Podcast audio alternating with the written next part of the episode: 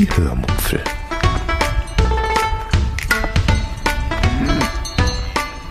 Aus dem Tagebuch einer Allgäuerin.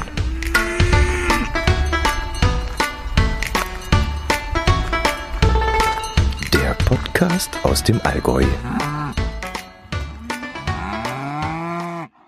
Hallo und herzlich willkommen zur 304. Episode der Hörmupfel.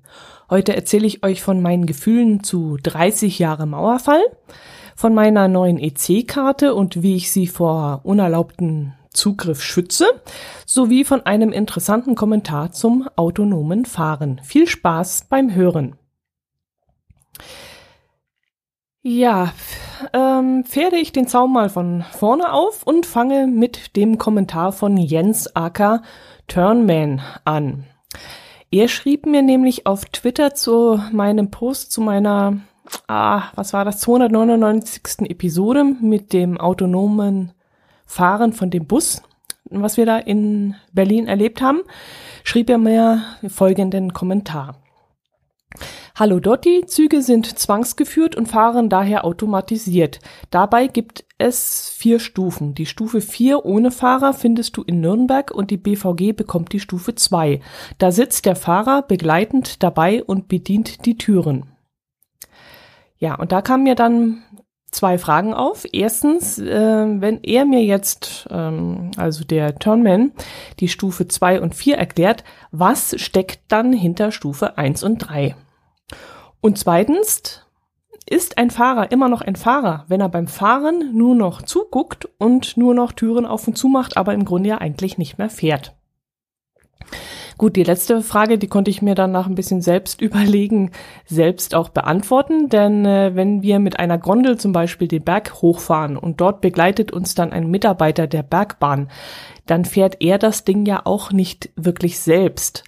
Aber ich würde ihn dann trotzdem als Fahrer beziehungsweise vielleicht als Führer bezeichnen, weil er uns den Berg hoch begleitet und im Problemfall dann einschreiten kann, wenn etwas schief, schief läuft. Also in dem Fall dann die Führung übernehmen würde und die Hilfe organisieren würde, uns Anweisungen geben würde, wie wir uns dann zu verhalten haben in diesem Moment und eventuell auch schon die Evakuierungsmaßnahmen einleiten könnte. Vielleicht sagt man dann auch nicht unbedingt Fahrer, sondern bleibt vielleicht bei dem Begriff Fahrzeugführer oder vielleicht Fahrgastbegleiter.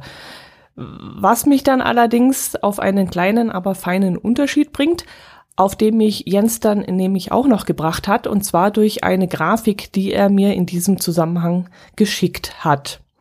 Denn meine erste Frage war ja noch viel interessanter was sind denn dann bitteschön Stufe 1 und 3? Und deshalb habe ich dann auf Twitter mal nachgehakt und ihn das nochmal gefragt. Und der liebe Jens hat mir dann auch sofort eine Antwort geschickt, und zwar in Form eines JPEGs. Auf diesem JPEG, also auf dem Bild, sind dann vier Stufen eines Fahrzeuglenkers aufgezeigt. Ich glaube, anhand eines Zugführers, also eines ja, Lokomotivführers nennt man das ja heute nicht mehr. Und bei der Stufe 1 ähm, ist dann ein Fahrzeuglenker aufgeführt, der folgende Dinge tun muss. Zug in Bewegung setzen, Zug stoppen, Türen schließen und den Betrieb bei einer Störung regeln. Das wäre also die Stufe 1. Das ist dann also als Beispiel, würde ich jetzt mal behaupten, naja, ich kenne kenn mich jetzt mit Zugfahren nicht so aus und weiß nicht, was heutzutage ein Lokomotivführer noch alles tut da vorne. Äh, vielleicht darf ich da mal ein Beispiel nehmen, das mir jetzt persönlich pl plastischer ist und was ich mir besser vorstellen kann. Vielleicht den Busfahrer. Mm, der Busfahrer muss ja auch noch alles selber machen. Und der Busfahrer passt jetzt äh, auch besser zur erwähnten Begleitperson, die wir da in Berlin in diesem autonomen Bus gesehen haben. Ähm, also Stufe 1 wäre jetzt zum Beispiel der Busfahrer, der den Bus in Bewegung setzt, also fährt und stoppt, die Türen schließt und auch bei einer Störung für den Betrieb sorgt. Das wäre jetzt für mich Stufe 1. Die zweite Stufe ist dann der Fahrzeugführer, der das Fahrzeug nicht in Betrieb setzt und nicht stoppt, aber die Türen schließt und bei einer Störung dann eingreift. Und das wäre dann laut Jens die, Frau gewesen, die da in Berlin ähm, bei der BVG angestellt war und uns in diesem autonomen Bus begleitet hat. Sie hat per Knopfdruck die Türen geschlossen und somit dann dem Fahrzeug signalisiert, dass wir nun abfahrbereit sind und dann ist der Bus selbstständig losgefahren. Bei der Stufe 3 ist das Fahrzeug dann fahrerlos, das heißt, es ist niemand da, der das Fahrzeug in Bewegung setzt und anhält, sondern es gibt nur Fahrzeugbegleiter, die die Türen schließen und im Notfall dann eingreifen können. Unterscheidet sich jetzt meiner Meinung nach eigentlich nicht sonderlich von Stufe 2. Nur dass dann halt im Fahrerhaus niemand mehr sitzt und das Fahrzeug im Fahrgast und das Personal im Fahrgastbereich unterwegs ist und dort zum Beispiel, keine Ahnung, den Türenbereich überwacht und schaut, dass da nicht jemand eingeklemmt ist oder gerade noch reinspringt oder so. Glaube ich. Ich weiß es nicht. Aber wenn ich mir recht überlege, wäre das jetzt eigentlich die Situation auch gewesen, die wir da in diesem autonomen Bus erlebt haben. Also die Frau saß ja nicht mehr vorne im Führerhaus, sondern stand hinten bei uns im Fahrgastbereich und hat da eigentlich nur die Tür überwacht und hat mit dem Schließen der Tür dem Fahrzeug den Hinweis gegeben, du kannst jetzt losfahren. Ja gut, wie gesagt, zwischen zwei und drei, die Stufen, verstehe ich nicht so ganz, was da der Unterschied ist. Ja, Jens hat mir dann, war geschrieben, der BVG würde Stufe 2 bekommen, aber ja, in meinen Augen war das Stufe 3. Äh, egal, ich habe ja keine Ahnung davon, aber gut. Äh, interessant ist dann für mich vor allem wieder äh, die Stufe 4, wo alles automatisch abläuft. Und das kann ich mir dann wirklich plastisch auch vorstellen. Der Zug wird dann automatisch gesteuert, irgendwo aus einer Zentrale oder so. Es wird automatisch erkannt, ob sich noch jemand im Türbereich aufhält und wenn keiner mehr aus- oder einsteigt, dann schließt das System automatisch die Türen und das Fahrzeug fährt dann automatisch los. So wie ich das damals in Atlanta auf dem Flughafen erlebt habe, als ich von meinem Reisepartner getrennt wurde, weil sich vor mir, also zwischen ihm und seinem Rucksack, der Rucksack wurde da noch eingeklemmt, den er da auf dem Rücken hatte, die Tür geschlossen wurden äh, wurde und die U-Bahn dann einfach abfuhr ohne mich. Das haben wir damals eben erlebt mit der Stufe 4. Ich werde mal schauen, ob ich die Grafik irgendwo finde und euch verlinken kann. Ansonsten kann ich ja auch äh, den Tweet vom ähm, Turnman, also vom Jens, einstellen.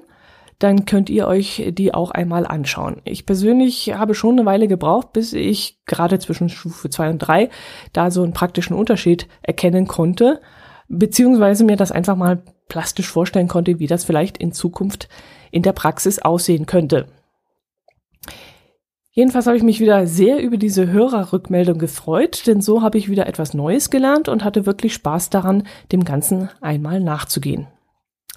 Dann hatte ich noch einen netten Kontakt mit einem anderen Hörer, nämlich mit dem Westkirchen Andi. Andi oder Andy?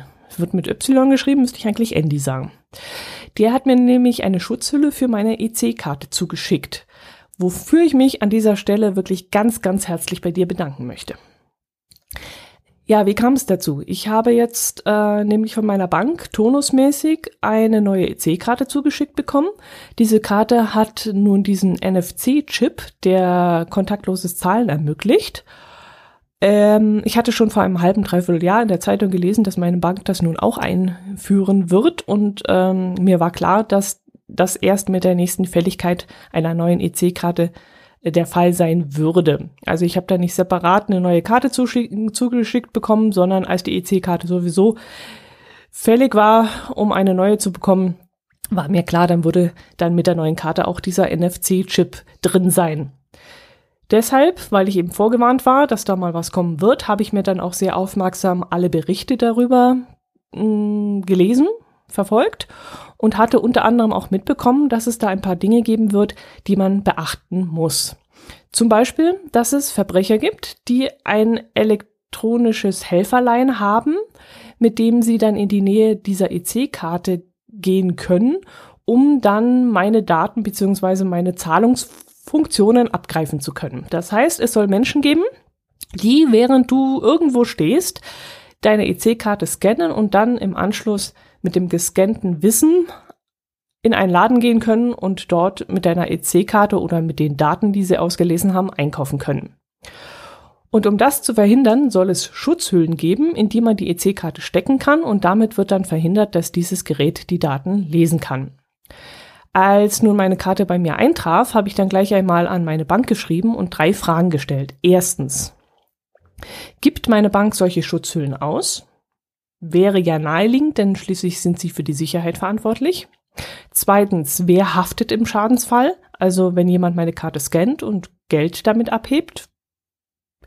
Und drittens, kann ich das Limit eventuell verändern, mit dem ich über die Karte pinlos einkaufen kann. Es ist ja wohl so, dass man dreimal 25 Euro pro Tag pinlos einkauft.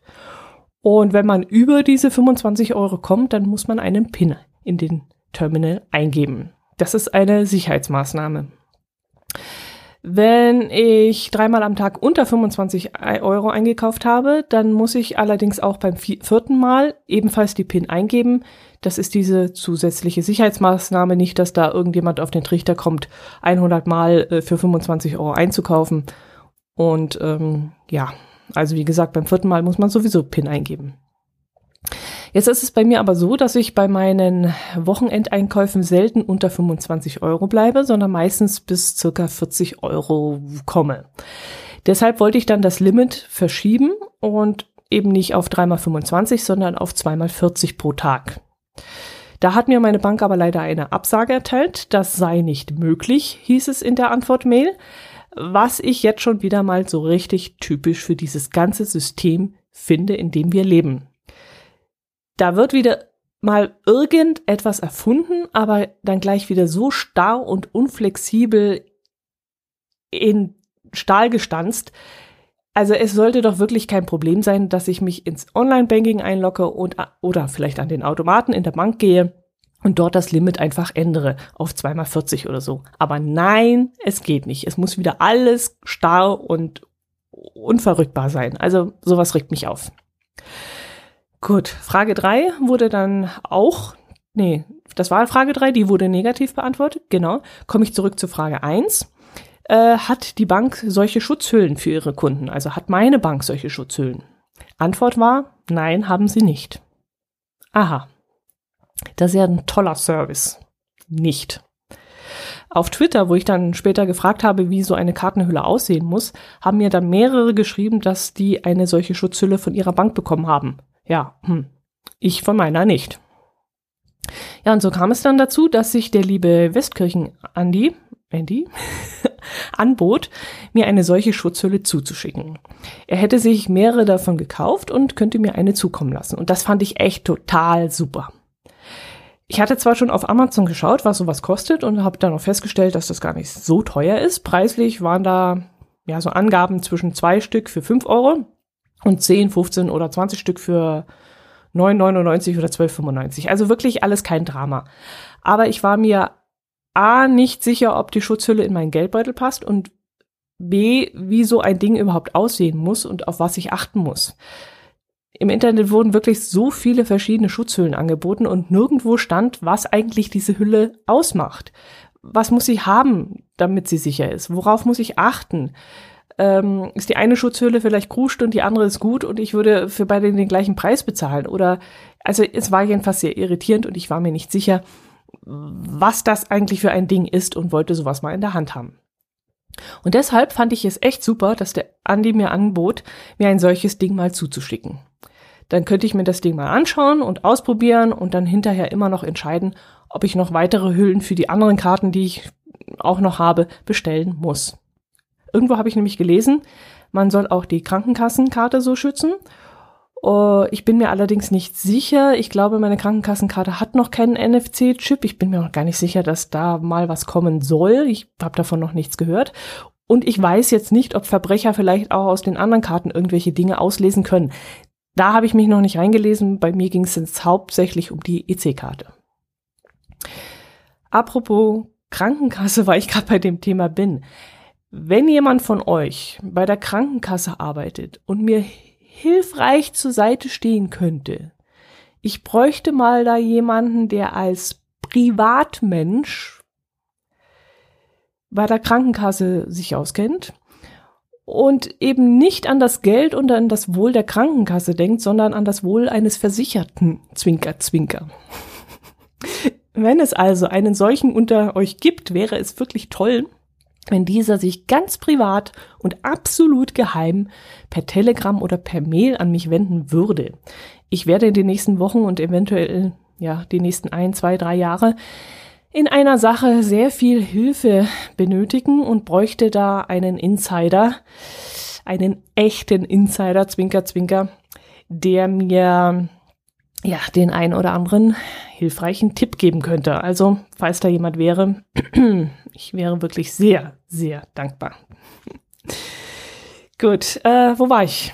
Ja, der Andi hat mir dann eine solche Schutzhülle, Schutzhülle geschickt und als ich das Kuvert dann geöffnet habe, war ich dann erst einmal, mm, ich möchte nicht sagen enttäuscht, aber ich war doch offen gestanden sehr überrascht, dass das so ein einfaches Popelding ist. Also da steckt wirklich nicht viel dahinter. Ich hatte mir jetzt wirklich irgend sowas, ja, sowas Voodoo-mäßiges vorgestellt. Irgendeine ja, irgendein Aluhutfolien, Kompressmilch, Silberfäden durchzogenes irgendwas Ding sie hatte ich mir da vorgestellt. Aber das war einfach nur so eine Papphülle, die innen silberfarben glänzte. Also ich könnte jetzt nicht einmal sagen, ganz ehrlich, ich könnte nicht einmal sagen, ob das überhaupt Alu ist, was da drin ist, oder einfach nur silberne Druckfarbe. Also irgendwie sieht das nicht besonders wertig und vor allem nicht besonders vertrauenserweckend aus. Ich habe das Ding dann in meinen Geldbeutel schieben wollen und dann natürlich festgestellt, dass die Hülle nicht in den Schlitz passt, in der, ähm, in dem vorher die Karte drin war. Ich muss die Hülle also jetzt in ein anderes Seitenfach stecken und dort sitzt es jetzt nicht so sicher wie in diesem Schlitz.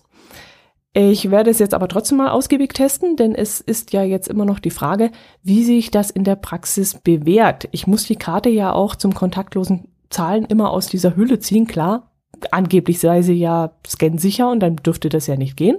Und ich müsste sie dann auch wieder dort reinschieben. Da die Hülle aber nur aus Pappe besteht, wird das mit dem Einfädeln, Einfädeln wahrscheinlich recht unpraktisch sein. Also ich denke mal, dass die diese Pappe auch mit der Zeit, wenn ich da immer wieder die Karte rein und rausschiebe, dass die auch irgendwie ausfranst und relativ schnell kaputt gehen wird. Außerdem weiß man ja, wie das dann noch zusätzlich ist. Man steht da an der Kasse, es soll schnell gehen und wenn ich da anfange, das Ding da rauszukramen und hinterher wieder einzufädeln, ja, dann kann ich mir das ganze kontaktlose Zahlen sowieso sparen. Also ich bin mal gespannt, wie ich damit umgehe. Ich werde euch auf jeden Fall auf dem Laufenden halten. Ach so, ja, ich habe euch die Antwort meiner Bank auf meine zweite Frage noch gar nicht ähm, erzählt. Ich hatte ja noch nach der Haftbarkeit gefragt.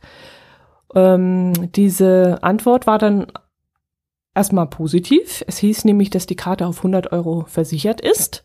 Sobald aber die PIN-Nummer zum Einsatz kommt, ähm, hafte ich dann dafür. Und das fand ich trotzdem erst einmal sehr gut, denn praktisch muss ich mir jetzt eigentlich gar keine Gedanken mehr machen, ob da jemand heimlich meine Zugangsdaten scannt äh, oder nicht. Denn wenn der dreimal 25 Euro abbucht, haftet die Bank äh, immer noch dafür und nicht ich. Also wenn da jemand hinter mir steht, irgendwo auf dem Weihnachtsmarkt und scannt da an meinem, an meiner Handtasche oder so die Daten, dann äh, muss ich damit erstmal ja keine Bauchschmerzen bekommen. Äh, was allerdings dann bedeutet, dass ich die Karte erstmal gar nicht in eine Schutzzelle stecken muss. Mache ich aber natürlich trotzdem. Also äh, ich will ja auch auf Nummer sicher gehen und man schützt ja sein Hab und Gut, wo man nur kann und man will sich dann auch hinterher nicht vorwerfen lassen, dass man zu, ja, blauäugig damit umgegangen ist.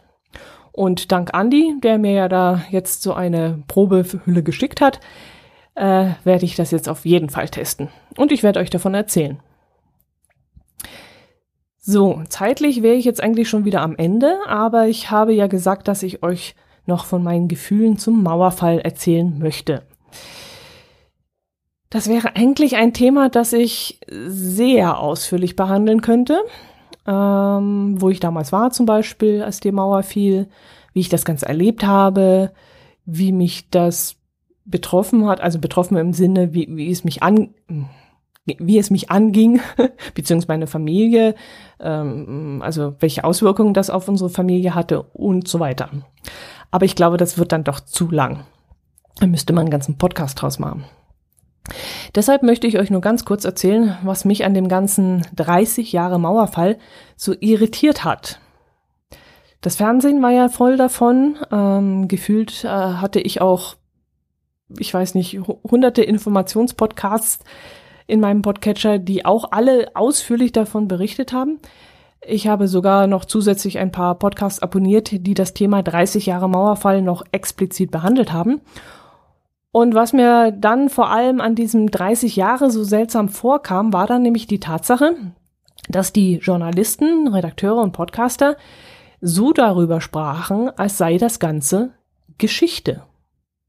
Die Leute da fragten nämlich, wie war das damals? Wie hast du das erlebt? Wie ging es euch damals dabei?